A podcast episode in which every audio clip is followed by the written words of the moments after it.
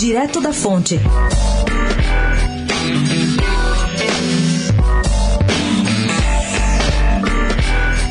A ministra Carmen Lúcia adiou, adiou, mas enfim marcou para amanhã uma audiência com um grupo de advogados contrários à prisão em segunda instância. Lá estarão, entre outros, Celso Bandeira de Melo e Geraldo Prado, que tocam a nova ação proposta pelo PCdoB para derrubar essa medida. Como bem sabemos, o Brasil é um país onde muito se fala e pouco se resolve. E esse debate sobre prender já na segunda instância ou esperar infinitamente pelo trânsito em julgado não foge à regra. Mas vale a pena lembrar aqui duas ou três coisas que a presidente do Supremo disse recentemente sobre o assunto.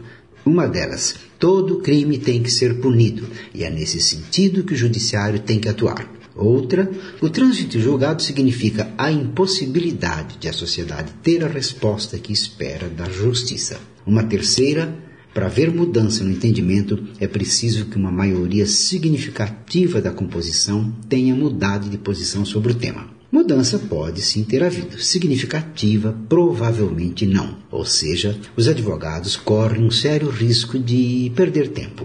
Gabriel Manzano, do Direto da Fonte Especial para a Rádio Eldorado.